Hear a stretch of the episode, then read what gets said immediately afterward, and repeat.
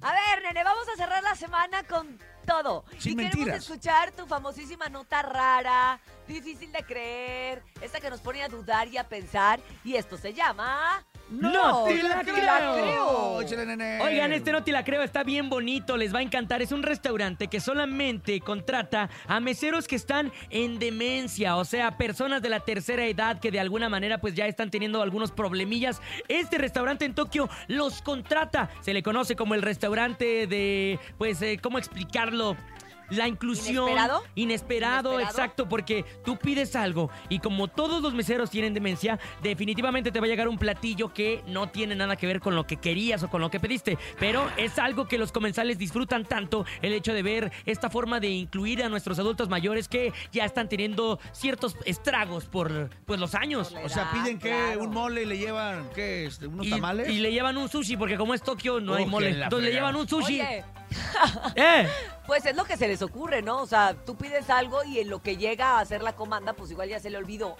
Sí. O no, o sí, o sí se acuerda, pero decide traerte otra cosa. O sea, la verdad es que está, está divertido y entretenido. Eso sí, toda la gente que va tiene que tener la conciencia de a lo que va, ¿no? Porque si no pueden pasar bastantes corajes. Totalmente, y es que está bien padre, estamos viendo las imágenes ahorita y eh, son un ambiente laboral bastante bonito y sin duda alguna también creo que debería de replicarse a través de todos los países. Fíjate, este restaurante fue creado por un director de televisión japonés que se llama Shiro Oguni y creó este negocio para cambiar las percepciones sobre el envejecimiento y el deterioro cognitivo progresivo.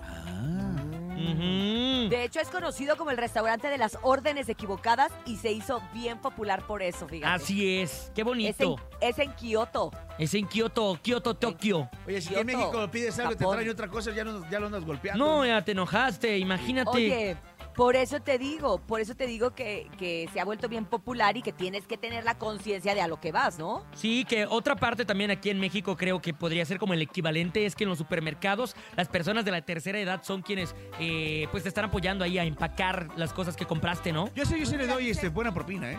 Sí, Oye, claro. Lo que están diciendo es de, de que pues está muy bien lo que la gente opina, ¿verdad? Y entre ellos dice, pues está bien que tengan a... Ay, no, voy a decir algo bien. feo. A ver, ¿Qué? ¿Qué? Dice, pues está bien que tengan a meseros con demencia. Nosotros tenemos presidentes, colaboradores.